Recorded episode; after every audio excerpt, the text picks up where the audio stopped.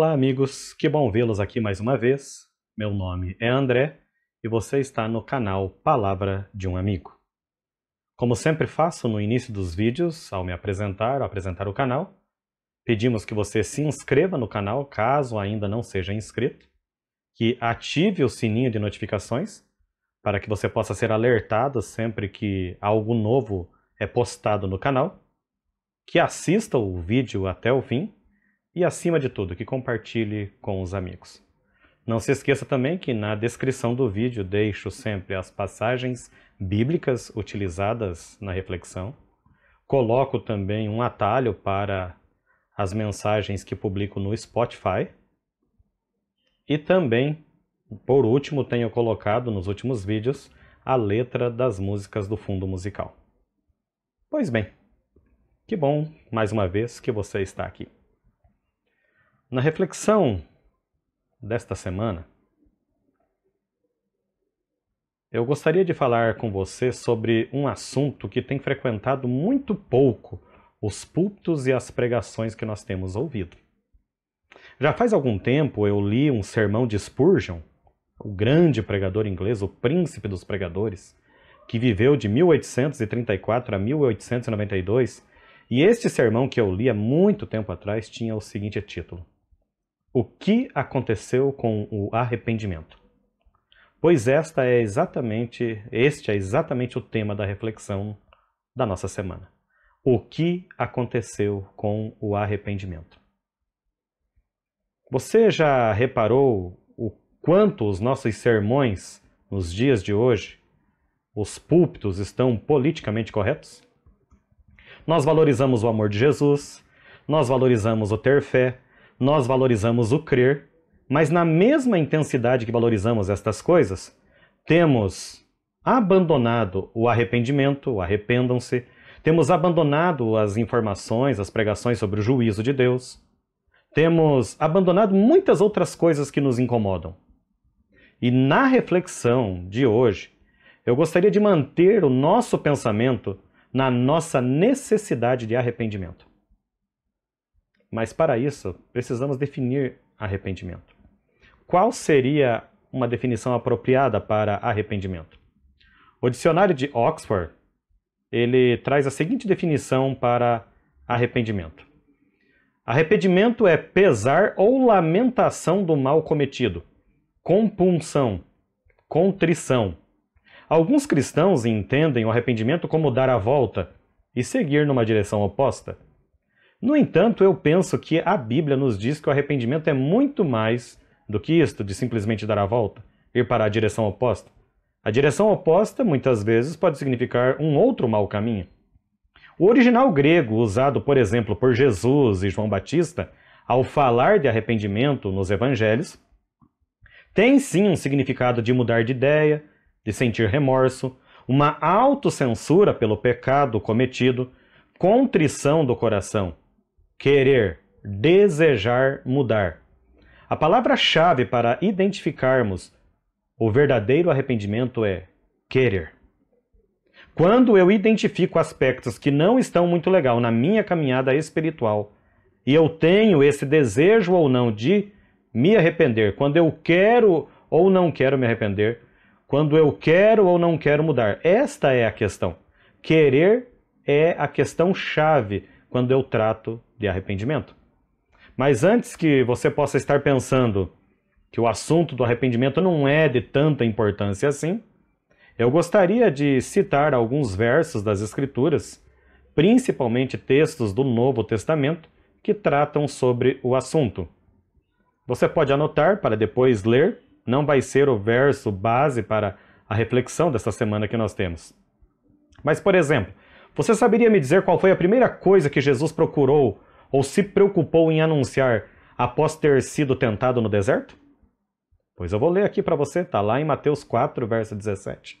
As Escrituras dizem: Desde então, ou seja, desde que voltou do deserto após ser tentado, começou Jesus a pregar e a dizer: Arrependei-vos, porque é chegado o reino dos céus.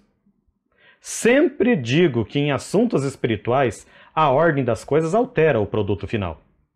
Arrependei-vos e crede no Evangelho, Marcos, capítulo 1, versos 14 e 15. Cristo pregou: primeiro precisamos nos arrepender e depois crer. Por exemplo, ao falar da sua missão, Jesus afirmou: Porque eu não vim para chamar os justos, mas os pecadores ao arrependimento. Isso você encontra lá em Mateus, capítulo 9, verso 13.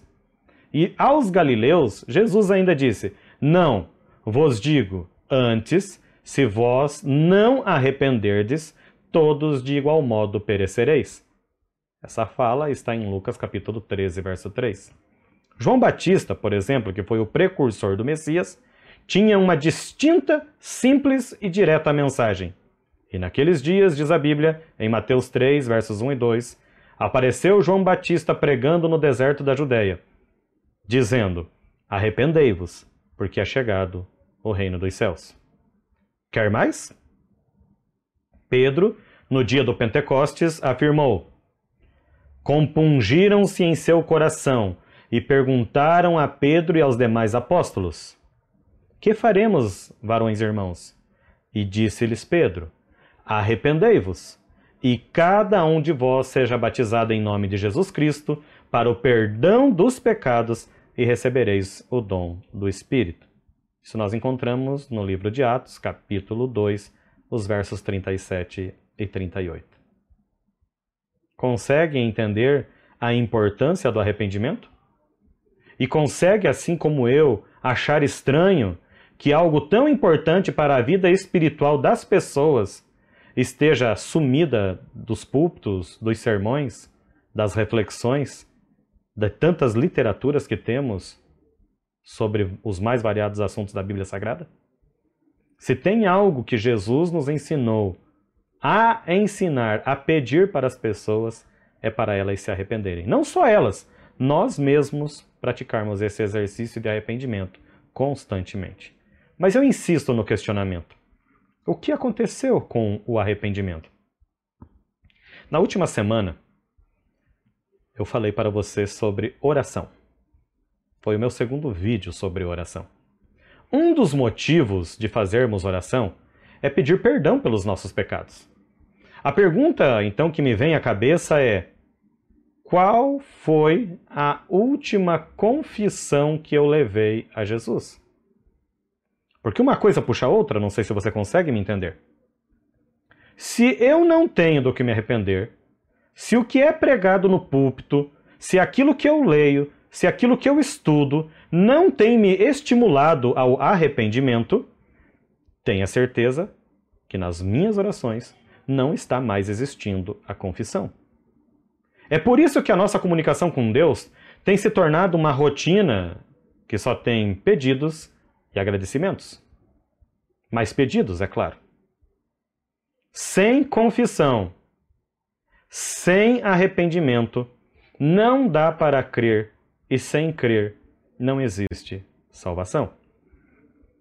Isto me leva a uma pergunta que fiz para a classe dos jovens aqui da Igreja Central Adventista de Colorado do Oeste, onde eu moro.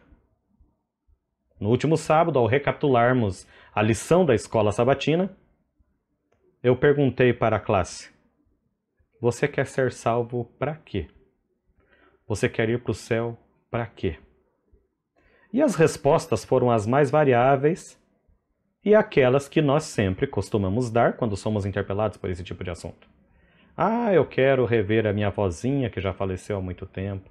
Ah, eu quero um mundo que não tenha mais dor, eu quero um mundo onde não tenha mais doença, onde não haja corrupção, nesse momento de pré-eleições que estamos vivendo, eleições municipais no Brasil. Nós sempre queremos o céu, sempre queremos a salvação por alguma coisa da nossa vida que não está legal. Isso é justo, isto é legítimo, mas infelizmente às vezes nós limitamos o céu ou o nosso desejo de querer a salvação a isso, viver eternamente, sem dor, sem doença. Eu gostaria, no entanto, de sugerir uma outra resposta. E para sugerir esta outra resposta, eu gostaria de provocar você para uma outra pergunta. Você já pensou como seria maravilhoso não precisar mais se arrepender? Eu não sei você. Mas esta foi a resposta que eu não dei para os jovens da minha igreja no último sábado. Estou compartilhando agora aqui primeiro com você e vou retomar com eles esse assunto na classe da escola sabatina. Eu quero ir para o céu.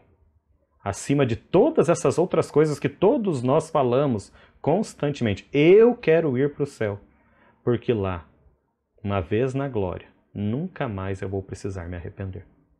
Por melhor que a sua vida seja, por mais correto que você haja, por mais certinho que você desenvolva todas as suas atitudes, por mais que todos os planejamentos que você fez na tua vida, isso pode acontecer para alguns, todos nós temos do que se arrepender. Eu, por exemplo, me arrependo de ter comido o que eu comi na janta hoje. Poderia ter comido menos. São fraquezas que nós temos. Alguns se arrependem, quem sabe, de estarem trabalhando no que estão trabalhando, desejariam lá no fundo do seu coração de fazer outra coisa. Alguns se arrependem do relacionamento que têm. Nós sempre temos algo do que nos arrependemos no passado ou alguma coisa com a qual estamos nos arrependendo ainda hoje. E confesse para si mesmo ao mesmo tempo que há virtude no arrependimento. Não é gostoso a gente estar tá se arrependendo o tempo todo. Parece que a gente nunca sabe de nada. No entanto, eu gostaria de trazer para você que esta é exatamente a proposta do Evangelho. Nos fazer perceber que a principal necessidade nossa é o arrependimento. Só assim a gente vai estar realmente livres em Jesus. Quando eu me proponho a me arrepender de algo que não está legal na minha vida, quando eu me proponho a contristar meu coração, a mudar de direção, a seguir num outro rumo mais elevado, que siga os passos de Jesus, eu me anulo a mim mesmo, eu coloco o meu eu, que só me engana, que só me destrói, no seu devido lugar.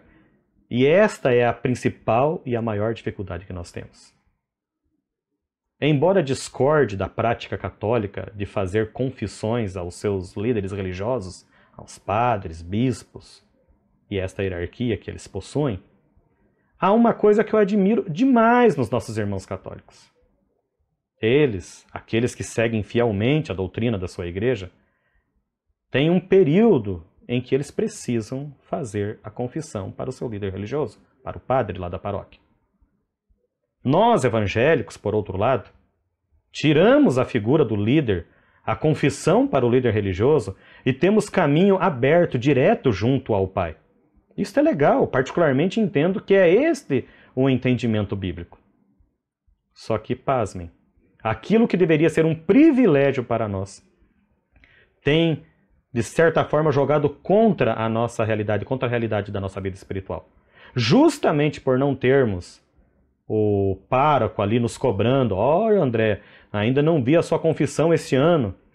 Como o meu e o teu relacionamento é diretamente com Jesus, muitos de nós têm simplesmente esquecido de confessar. E aquilo, volto a dizer, que seria um privilégio, tem sido talvez a desgraça das nossas vidas espirituais.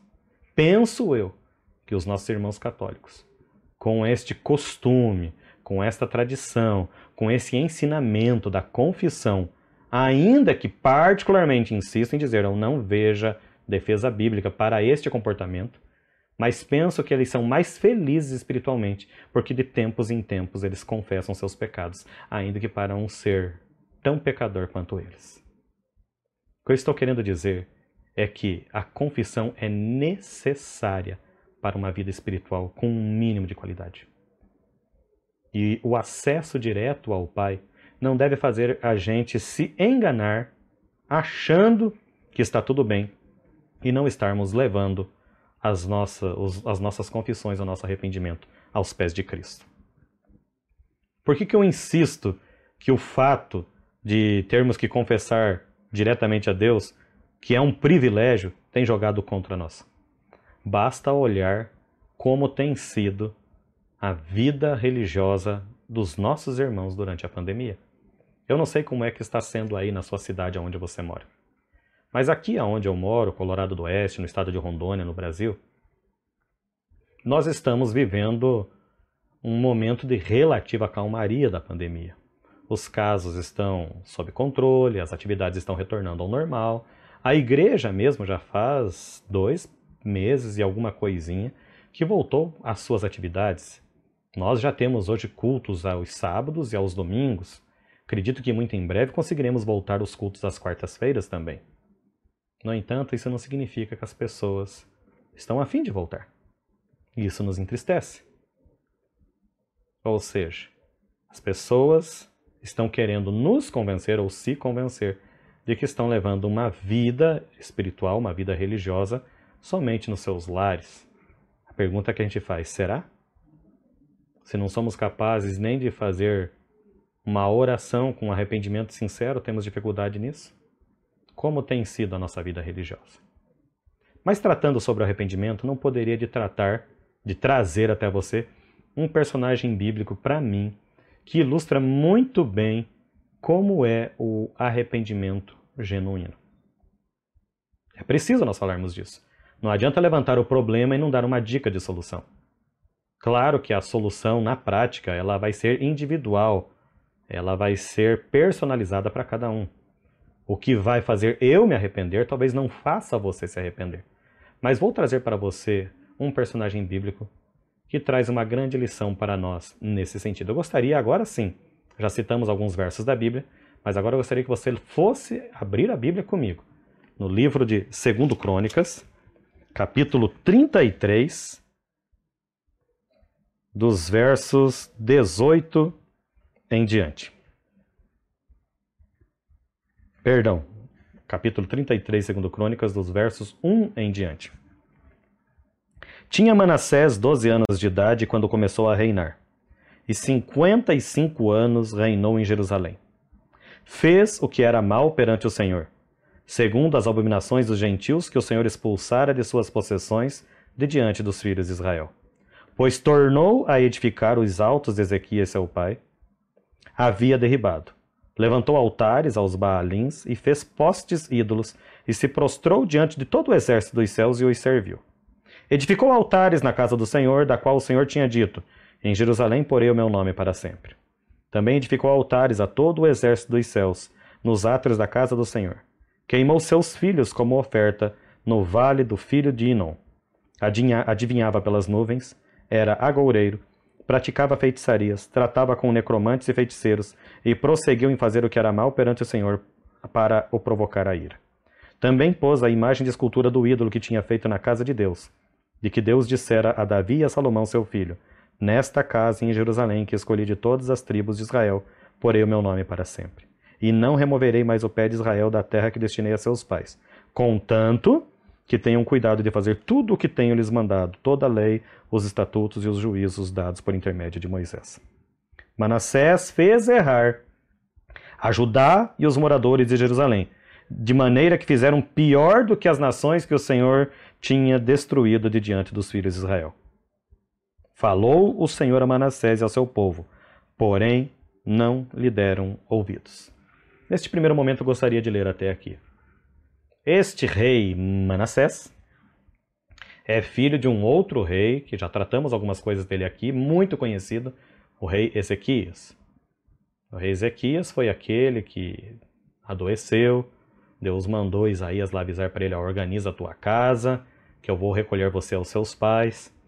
Ele chorou muito, apresentou a, a sua queixa, a sua súplica diante de Deus, e Deus mandou Isaías voltar e dizer: Ó, fala para Ezequias que eu acrescentei aos dias dele mais 15 anos. Nesse período aí de 15 anos, depois do restabelecimento da saúde de Ezequias, ele ganhou um presente ainda de Deus, um filho uma bênção dos céus. Eu brinco muito aqui com os meus jovens na igreja. Eu penso insisto e sempre defendo essa bandeira que nós, crentes, cristãos, você que tem uma família bem constituída, nós temos o dever de crescer e multiplicar. Precisamos fazer filhos. Porque a sociedade que não pensa como você, sociedade que não é cristã como você, a sociedade não está nem aí para paçoca. E estão fazendo filhos aos montes. E quem é que vai cuidar da gente, quais serão as gerações futuras? Os filhos de hoje.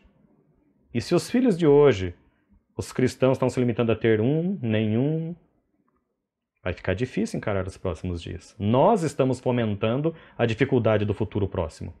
Enquanto Jesus não voltar, se ele mandou nós crescermos e multiplicarmos, devemos seguir isto piamente. Deus cuida. Claro que não vamos ficar de braços cruzados esperando cair do céu, não é isso que eu estou falando. Mas há uma preocupação exagerada dos pais, principalmente cristãos, na hora de ter filhos. Ah, esse mundo é mau. Tudo isso nós já sabemos. Quando os nossos pais resolveram encomendar o bebê ao Senhor, o mundo já não era muita coisa. Mas estamos aqui vivos e agradecidos por isso ter acontecido. Ter filhos é uma bênção, ter mais de um, então, é mais bênção ainda. E Ezequias teve essa benção. Teve um filho. Ele tinha 12 anos quando começou a reinar, então se ele ganhou mais 15 anos de vida, Ezequias. No terceiro ano depois daquela cura, do restabelecimento que Deus fez para Ezequias, ele ganhou, Manassés veio à vida. E é interessante que a Bíblia fala algumas coisinhas que Manassés fez, que eu gostaria de buscar nos versos alguns itens, só para a gente fixar. Ele foi um dos reis que mais tempo reinou em Judá. 55 anos. Mas me assusta, e eu não sei se assustou você, ao ver que um rei que fez o que era mal perante o Senhor reinou tanto tempo assim. A gente fica com uma pulguinha atrás da orelha. Por que, Senhor? Por que deixou? Se o camarada era mal, que o reinado dele fosse de 5 anos, 10, 12, mas mais curto, mas 55 anos. Eu sempre achei estranho esse negócio. E a Bíblia relata nos versos que nós lemos algumas coisas que ele fez. Ele voltou a edificar altares a deuses que o seu pai havia derrubado. Ele adorava todas as potestades do céu. Ele era um politeísta genuíno, se prostrou diante de tudo, trouxe coisas estranhas dentro da casa do Senhor. Ele sacrificou os seus filhos em oferta a esses deuses no vale dos filhos de Inom. Adivinhava pelas nuvens. Era agoureiro, praticava feitiçarias, era necromântico, feiticeiro. Prosseguiu em fazer o que era mal. Ele fez tanta coisa ruim que a Bíblia resume assim: Manassés fez errar, no verso 9, a Judá e os moradores de Jerusalém, de maneira que fizeram pior do que as nações que Deus tinha livrado eles quando eles conquistaram a terra. Você consegue imaginar? E um ingrediente a mais para você entender quem foi esse camarada Manassés. Diz a tradição, isso não está escrito na Bíblia. Mas nós temos é, condições de acatar sim que deva, deva ter sido verdade. Que Manassés mandou é, assassinar o profeta Isaías, aquele que trouxe a boa nova para o seu pai, de que ele seria curado. Manassés colocou Isaías, a sua ordem, colocaram Isaías dentro de um tronco e cerraram Isaías ainda vivo. Este é o homem. Mas vamos ver nos versos seguintes o que aconteceu com esse camarada? Do verso 11 em diante, do mesmo capítulo 33 de 2 Crônicas. Pelo que o Senhor trouxe sobre eles os príncipes do exército do rei da Assíria, os quais prenderam Manassés com ganchos, amarraram-no com candeias e o levaram à Babilônia. Ele, angustiado, suplicou deveras ao Senhor perante o Deus de seus pais. Muito se humilhou, fez-lhe oração, e Deus se tornou favorável para com ele.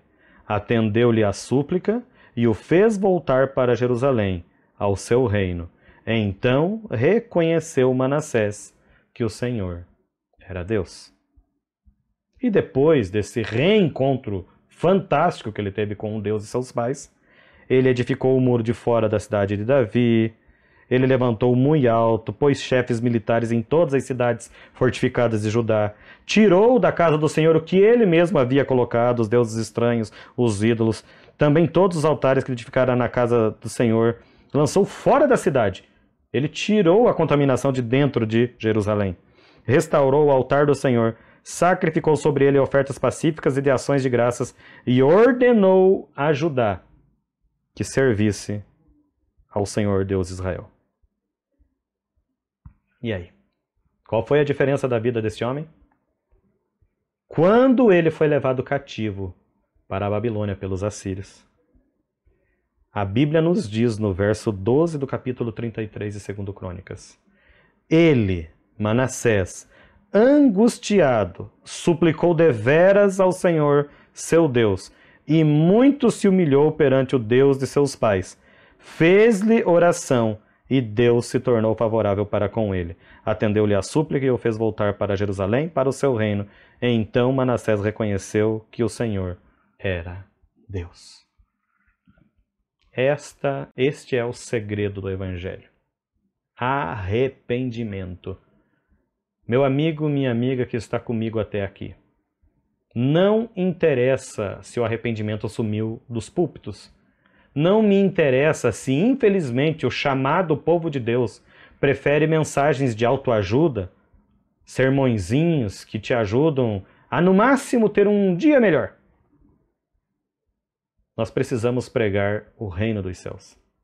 E a mensagem do evangelho do reino passa invariavelmente pela necessidade de arrependimento. Não podemos nos calar arrependei-vos, sempre foi a vós que precisamos fazer Deus ouvir de nossa parte.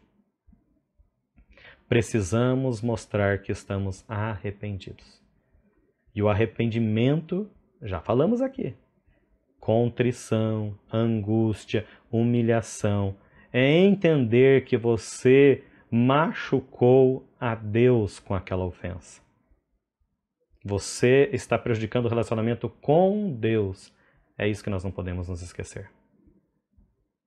Manassés, quando se humilhou, quando recordou lá na prisão, com ganchos no nariz, foi levado como um porco, como um animal qualquer. Lá no seu sofrimento, na sua angústia, ele entendeu que ele sempre tivera um Deus mas que ele não tinha sido um rei à altura, um homem à altura desse Deus.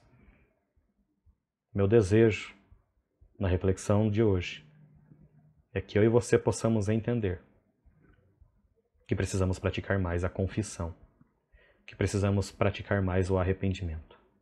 Não é porque já somos cristãos, já fui batizado numa determinada denominação religiosa, de uma placa de igreja, que está tudo certo. Uma vez salvo, salvo para sempre. Essa é uma das maiores babaquices espirituais que se prega por aí. Não existe isso. Salvação não é caderneta de poupança. Salvação, eu sempre brinco e fazendo um trocadilho aí com o mercado bancário, que é a minha área de atuação. Salvação é como investimento em ações. Você tem que estar acompanhando o tempo todo. Você tem que estar fugindo daquilo que não dá lucro indo para aquilo que é compensador. Não pensa que a, o, o mérito aquilo que você conquistou de mérito há 5, 10 anos atrás, vai lhe trazer garantia nos dias de hoje, de forma alguma. Claro que as boas experiências do passado vão trazer uma melhor capacidade sua de entender que você já conheceu o que é bom. Mas nada de bom que você viveu vai te garantir sucesso na vida presente. Vida espiritual não é projeto de aposentadoria. É preciso arrependimento, é preciso confissão. E o nosso Deus, assim como estava pronto com os ouvidos para ouvir a súplica, a confissão, o arrependimento sincero de Manassés, imagine eu e você. Eu não gosto de ficar medindo pecados. Não sei até onde essa prática é saudável. Mas nós somos humanos. E a gente se mede. A gente mede os outros, mede a nós mesmos. Eu não errei como Manassés errou. Errei muito e erro ainda na minha vida. Mas perto de Manassés eu sou café pequeno. Mas ainda assim, como ele, também necessito prostrar-me aos pés de Cristo diariamente, constantemente, suplicando perdão falando para ele que eu preciso dele, da atuação do seu espírito na minha vida, para que eu possa mudar os meus rumos e ser mais feliz numa vida diferente, numa realmente numa novidade de vida, como provoca o apóstolo Paulo para todos nós. Queridos, Falei alguns minutos atrás e insisto. Você quer ser salvo para quê? Você quer ir para o céu para quê? Uma das, uma das respostas que eu propus para você na reflexão de hoje. Eu quero ir para o céu porque lá é um lugar onde não existirão mais arrependimentos. Esta é uma das maiores belezas que a eternidade vai nos dar. Nesta vida, volto a dizer, por mais que a gente acerte em muitas coisas, todos nós temos algo a nos arrepender. E é preciso se arrepender para sairmos dessa vida de pecado. Mas quão maravilhoso será ao entrarmos na Canaã celestial, depois da volta de Jesus, sabermos que os tempos de arrependimento ficaram para trás. E aí sim sermos completamente livres em Cristo Jesus. Seja essa e a minha a minha tua oração. Que o Espírito Santo de Deus nos ajude a sempre confessarmos nossas faltas diante do trono todo-poderoso da graça de Jesus Cristo. Que nunca haja de nossos lábios nenhuma falta que a gente lembre ou que a gente não lembre não confessada. Eu gostaria neste momento então de orar por mim e por você sobre estes assuntos que tratamos na reflexão dessa semana. Vamos orar? Senhor nosso Deus, como é bom abrir a tua palavra. Como é bom desfrutar da tua companhia, ainda que em simples versos da Bíblia Sagrada. Hoje estudamos um pouquinho de um assunto que infelizmente tem fugido dos púlpitos das igrejas às quais frequentamos e conhecemos. É um assunto que não tem sido muito falado nos vídeos de YouTube, nos vídeos da internet. Temos apresentado um evangelho capenga pela metade, onde só falamos do amor, onde só falamos das riquezas, dos bens materiais. E embora gostemos de todas essas coisas boas que são propostas pela vida em Cristo, não podemos deixar de falar aquilo que o Senhor mesmo começou falando quando esteve aqui nesta terra. E o arrependimento é uma delas. Arrependei-vos, o reino dos céus está próximo. Que possamos entender, ó Pai, que sem arrependimento não há confissão. Quem não se arrepende não tem o que confessar. E se não confessarmos os nossos pecados, vamos achar que não somos pecadores. E aí sim o diabo terá feito o maior engano para cima de cada um de nós. Que nenhum dos que estão assistindo esse vídeo, aonde ele chegar, possa cometer este erro fatal para suas vidas espirituais. Portanto, assim como já falei, perdoe as nossas faltas, Senhor. Perdoe os nossos pecados. Ajude-nos a confessá-los individualmente a Ti no cantinho do nosso quarto, no nosso momento a sós contigo, todas as nossas faltas cometidas. Aquelas que a gente lembra, aquelas que a gente já nem lembra mais, porque infelizmente o pecado já faz parte do nosso dia a dia. Mas livra-nos, ajuda-nos, Pai, a confessarmos todas as nossas faltas diante do Teu trono de graça. E que nunca o acusador possa jogar na nossa cara que não fomos perdoados, porque nós acreditamos e confiamos e pedimos que todo este pecado seja anulado pelos méritos de Cristo Jesus. É neste nome poderoso que oramos, agradecidos desde já. Amém, Senhor. Amém.